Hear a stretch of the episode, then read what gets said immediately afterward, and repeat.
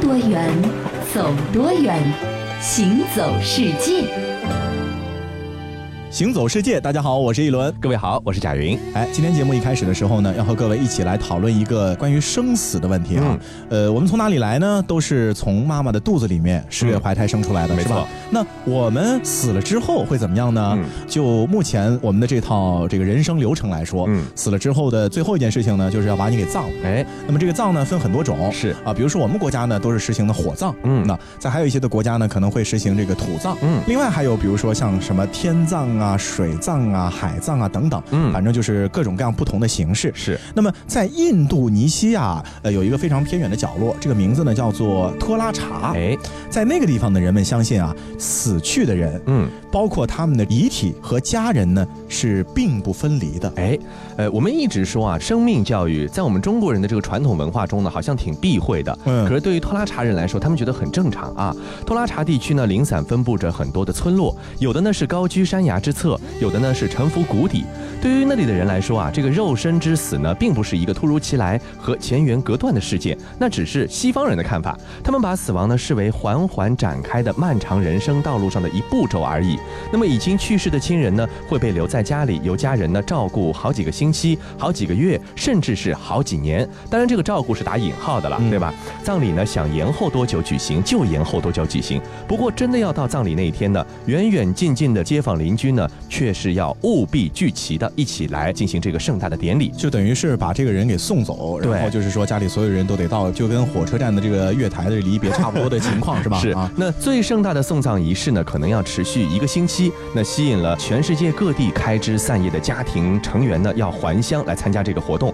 当远方而来的这个送葬的队伍，比如说几百辆摩托车啊、汽车啊，浩浩荡荡进城的时候，交通都会阻塞，到救护车、警察可能都挤不过去的地步。哦那在这个地方呢，他们就把生死这件事情看得一样的重要，甚至是死重于生的。是的。那么拖拉查人如果说对待死这件事情，他们是相当的重视的话，嗯，那是不是就说明他们不怕死，或者说他们得了病他也不去治，他觉得死好像也没什么了不起那其实不呢是，他们对生也是非常非常的珍惜的。对，其实他们在遇到比如说危及生命的疾病的时候呢，也不排斥医疗，就是嗯还是会去看病啊。没错。只不过就是说，当你必须面对死亡，或者说你身边最亲近的人死去之后呢，他们也不会像我们大多数人一样，就是哭天喊地的，太过的不悲会去伤、啊、逃避这件事情，哎对吧？比较容易去接受这样的一个事实。嗯，而且呢，在拖拉茶呢，几乎啊每个人都把人的这个身后事呢是当做一个生活的中心来做的。嗯嗯他们相信啊，人死其实并不等于说他的消失。嗯其实人死了之后呢，一样和你的亲人之间的这个联系呢，还会一直的存在下去。嗯我觉得这个就是所谓的活在人们的心里吧。没错，嗯那么在许多拖拉查人看来呢，生死之间相隔的呢，不是一堵坚厚的墙壁，而是一层纱网。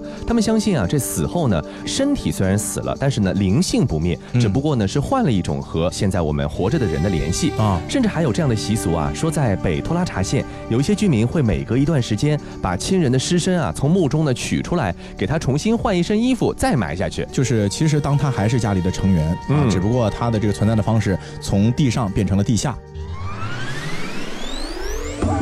在印度尼西亚的托拉查地区，逝者和他们的尸体居然仍旧是家庭中的一员。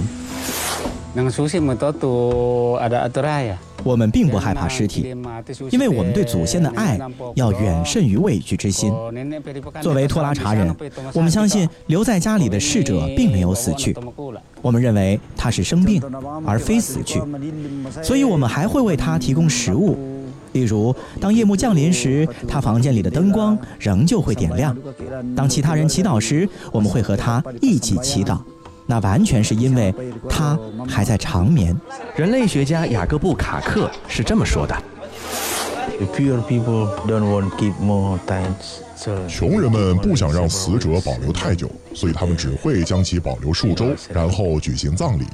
但中产阶级有时候会将死者保留数个月，至于上层社会的人们，则会将死者保留数年之久。为了准备葬礼，死者家人会将水牛用来献祭，亲人们集体出席葬礼，以纪念死者从生命进入死亡。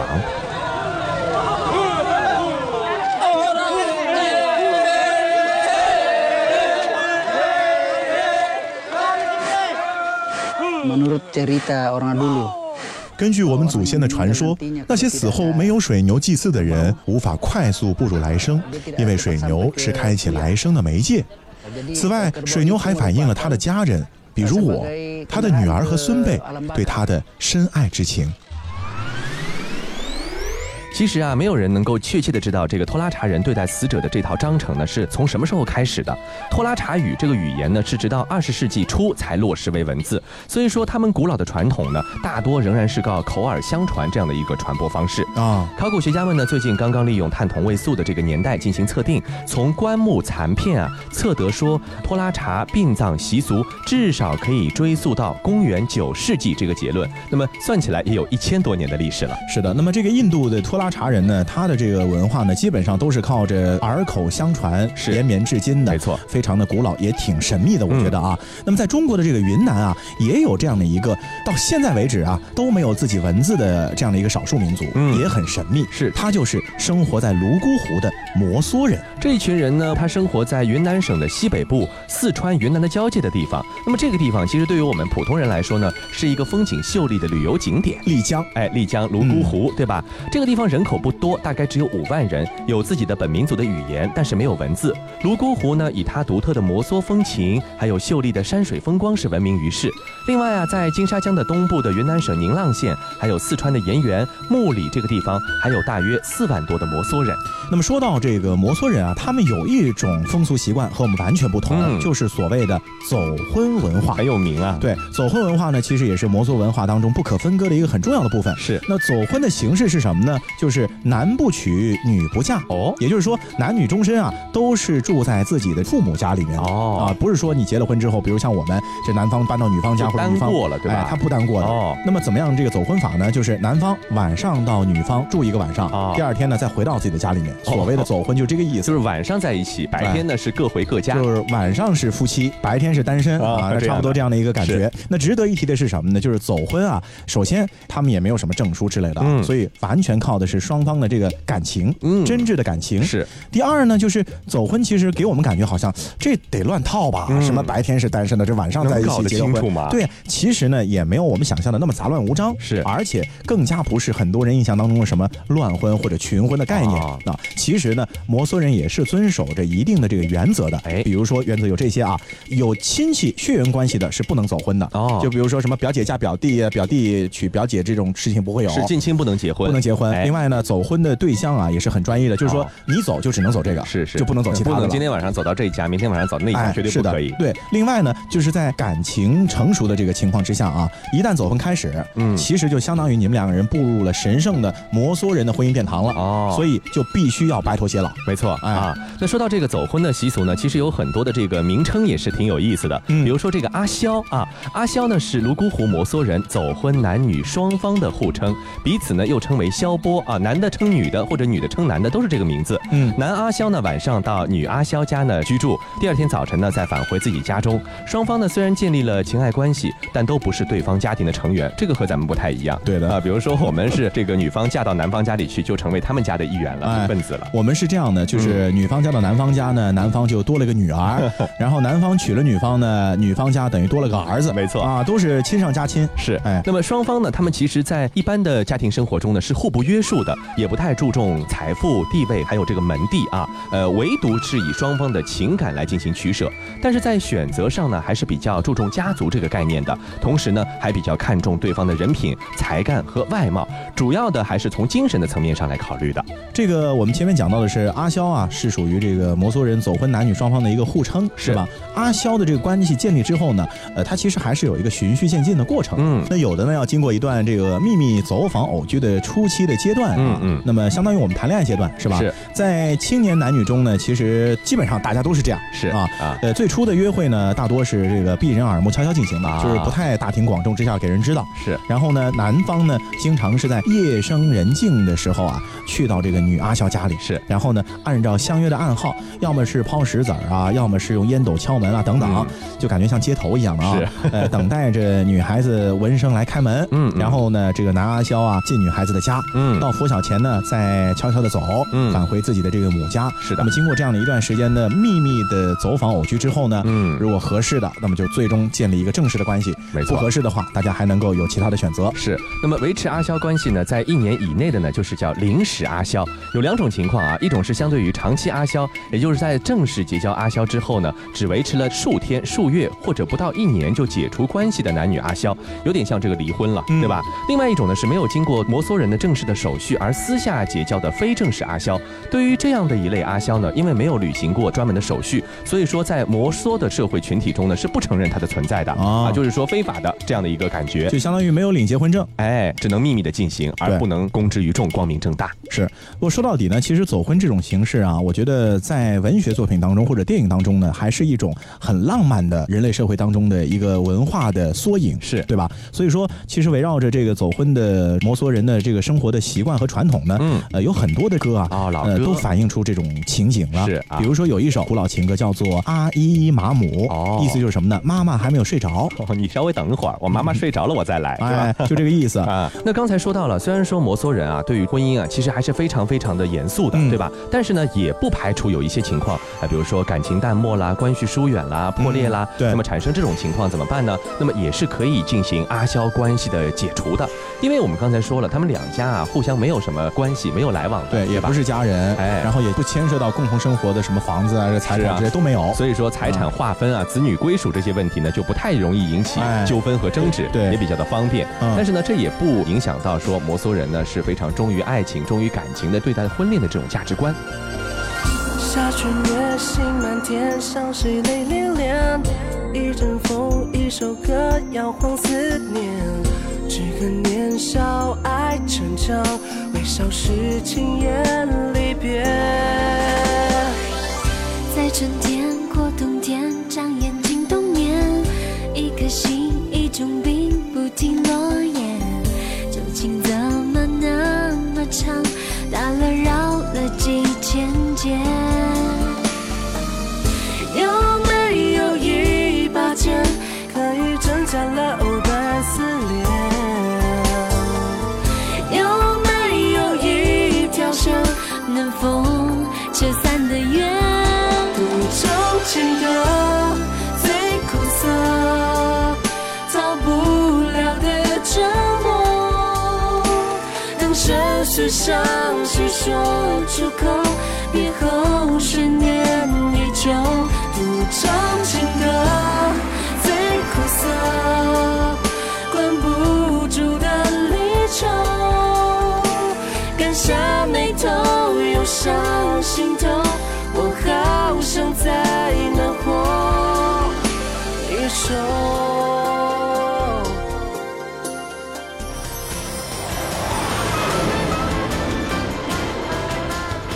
听多远，走多远，行走世界。欢迎继续回到《行走世界》，大家好，我是一轮。各位好，我是贾云。啊，我们前面说了，云南的摩梭人是啊，是一个生活在我们国家的少数民族啊是。那么其实呢，呃，摩梭人除了有这个很神秘的走婚制度之外呢，嗯呃，他们啊还是至今都保留着母系氏族的特别的社会结构的这样的一群人。没错，所谓母系氏族呢，就是说是以母亲为家庭的主角的，对而不是父亲。啊那你像我们都是父系社会，就是是你生出来你也是跟爸爸姓，然后一般结婚呢也是女方住到男方家或者对住到男方家提供的房子里去，对吧？是没错那么在摩梭人的社会中就是完全反过来的。嗯，那么其实呢，母系氏族啊，在我们的人类社会当中，现在可能占比不是太大，嗯可是，在动物世界里面呢，就不是这样了。哎，有很多动物呢，其实都是以母系社会的结构存在着的，嗯比如蜂蜜产生的源头这蜜蜂哦啊，，蜜蜂的这个社会呢，其实就是典型的母系社会。嗯，蜜蜂当中的这个蜂后呢，其实就是蜜蜂老祖母。对，啊，就是它呢负责这个繁衍下一代，嗯然后呢，其他的蜜蜂就围着它转啊，是让它吃好喝好，能够多多繁衍就可以了。那么在一般人的印象当中呢，就比如说像你啊，觉得这个蜜蜂给我带来的只是蜂蜜，对不对？啊对但是在一些人的影响中呢，蜜蜂还能给我们进行一些心理的治愈的功能。哦，比如说，有一位叫做萨拉玛培利的，是来自美国俄勒冈州的一位艺术家，嗯他也是一位能量治疗师，同时呢，他也被人们称为蜂后。他呢，为什么叫蜂后啊？你看他有这样的一个场景啊，他会赤裸上身，让蜜蜂呢爬满他的的身体，然后带着蜜蜂一起跳舞。说啊，用这种方法可以帮助别的人呢克服恐惧，重新的来拥抱大自然。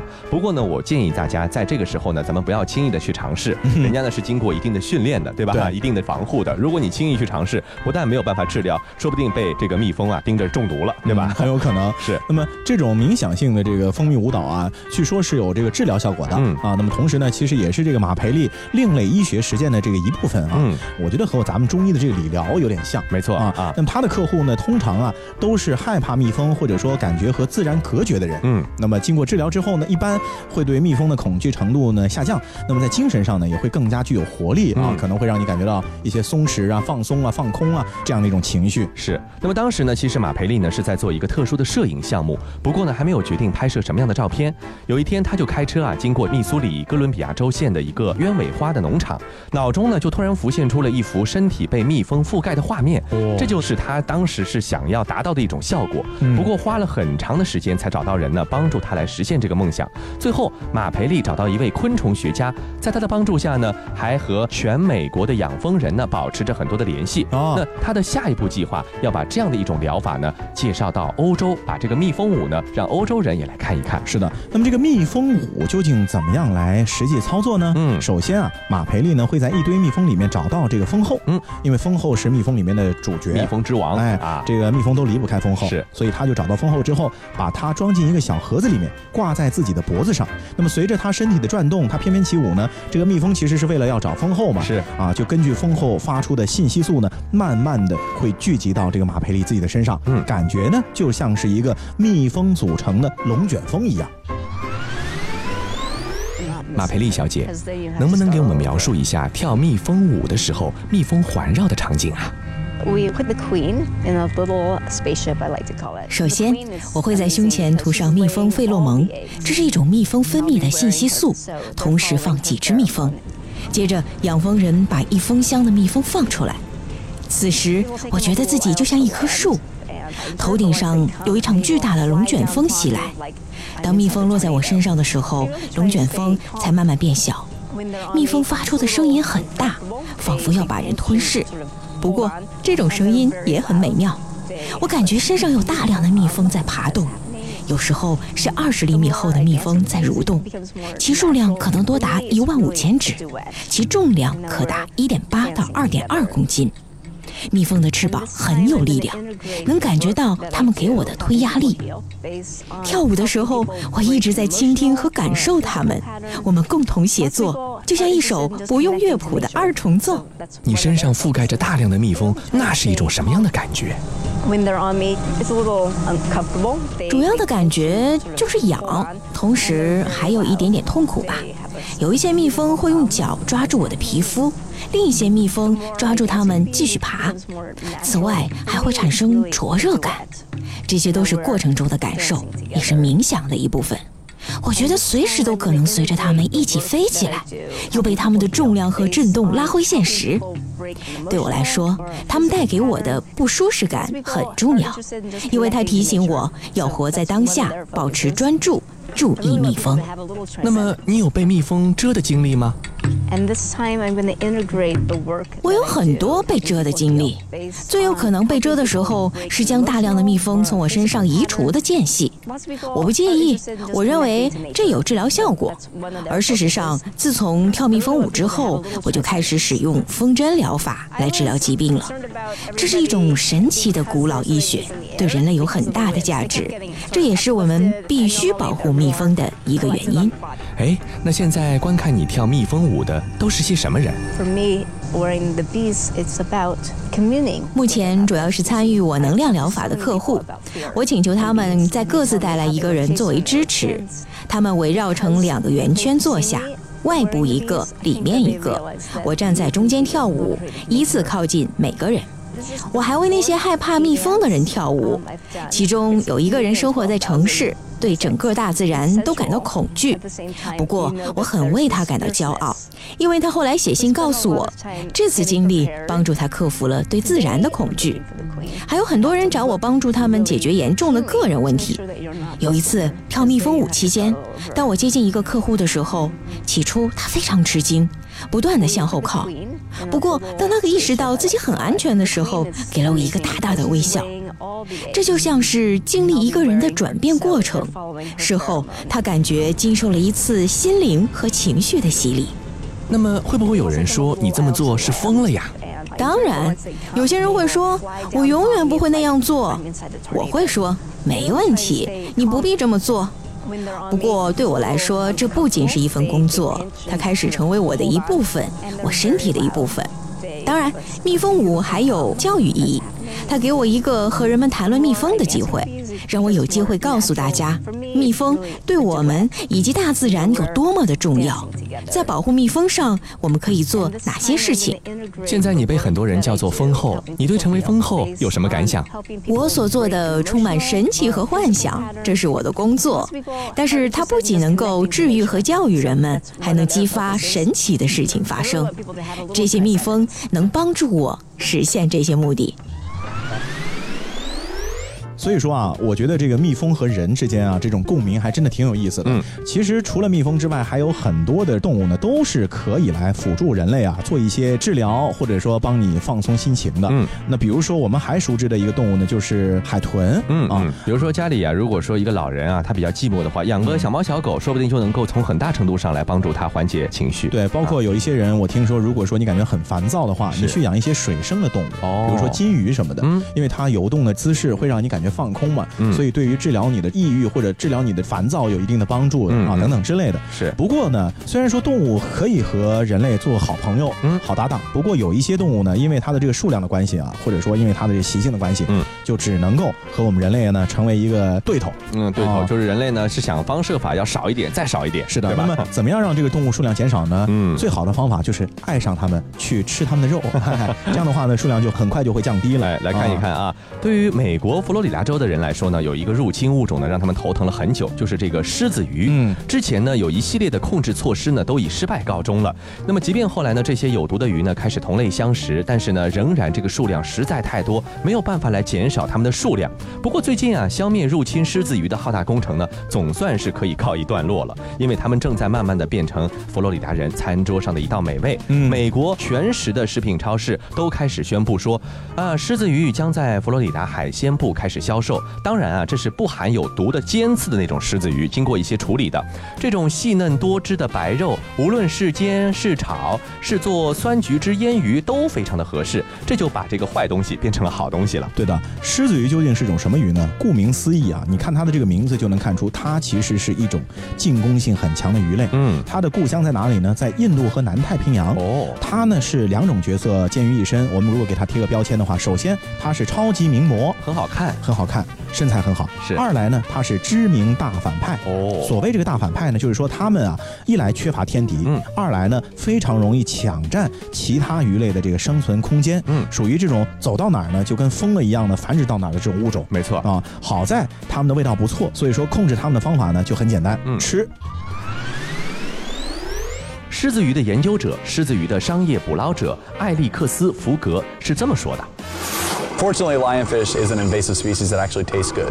幸运的是，作为入侵物种的狮子鱼，其实味道也不错。这一周我接到来自全国各地的电话，人们问我什么时候再出海捕捞狮子鱼，因为他们需要拿狮子鱼做一道大餐，或者只是想把这道菜列入菜单。我之所以出海捕捞这些鱼，不仅仅是为了拯救珊瑚，也是为了赚钱。就目前而言，想要大量捕获狮子鱼，只能够靠潜水员去抓。 A lot of lionfish. 潜水员使用鱼叉大量捕获狮子鱼，整个过程既安全又迅速。潜水员飞快地把每条鱼塞进防穿刺容器中，防止自己被狮子鱼的有毒尖刺刺伤。 Let's see, that, that particular dive at 120 feet, I think we had about 17, 18 minutes of bottom time. 捕捞狮子鱼需要潜入三十六米深的地方，我们每天要下去十七八次。在这段时间里面，我们大概能捉到一百四到一百五十只狮子鱼。我们基本上会选出鱼群中最大的那些，然后环绕四周，从大到小进行捕捉。运气好的时候，一天就能抓三四百磅的鱼，赚上几千美元。这个过程感觉太棒。 It's pretty awesome process. 自二十世纪八十年代开始，狮子鱼陆陆续续地出现在美国东南部海岸。对于那里的潜水者而言，这可是难以拒绝的诱惑。但一定要注意那些有毒的尖刺。动物学家表示说，如果被狮子鱼戳到，并不会致死，但是生不如死。那这期节目到这里就要和各位说再见了。我是一轮，我是贾云，感谢您的收听，我们下期再见。太平面远方开始阴霾，悲伤要怎么平静纯白？我的脸上始终夹带淹没浅浅的无奈。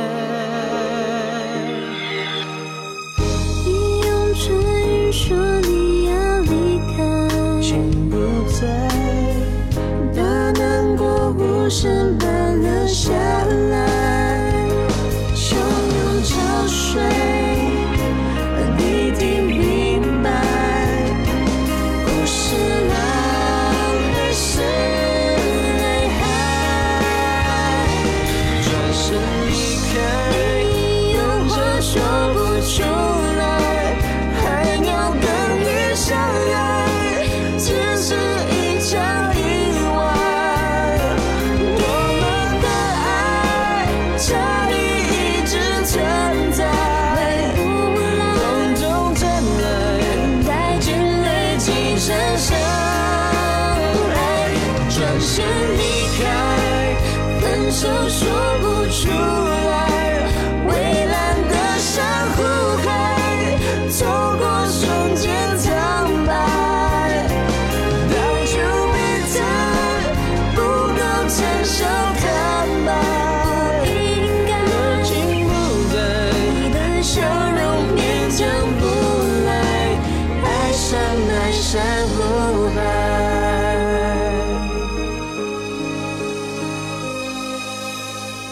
毁坏的沙雕如何重来？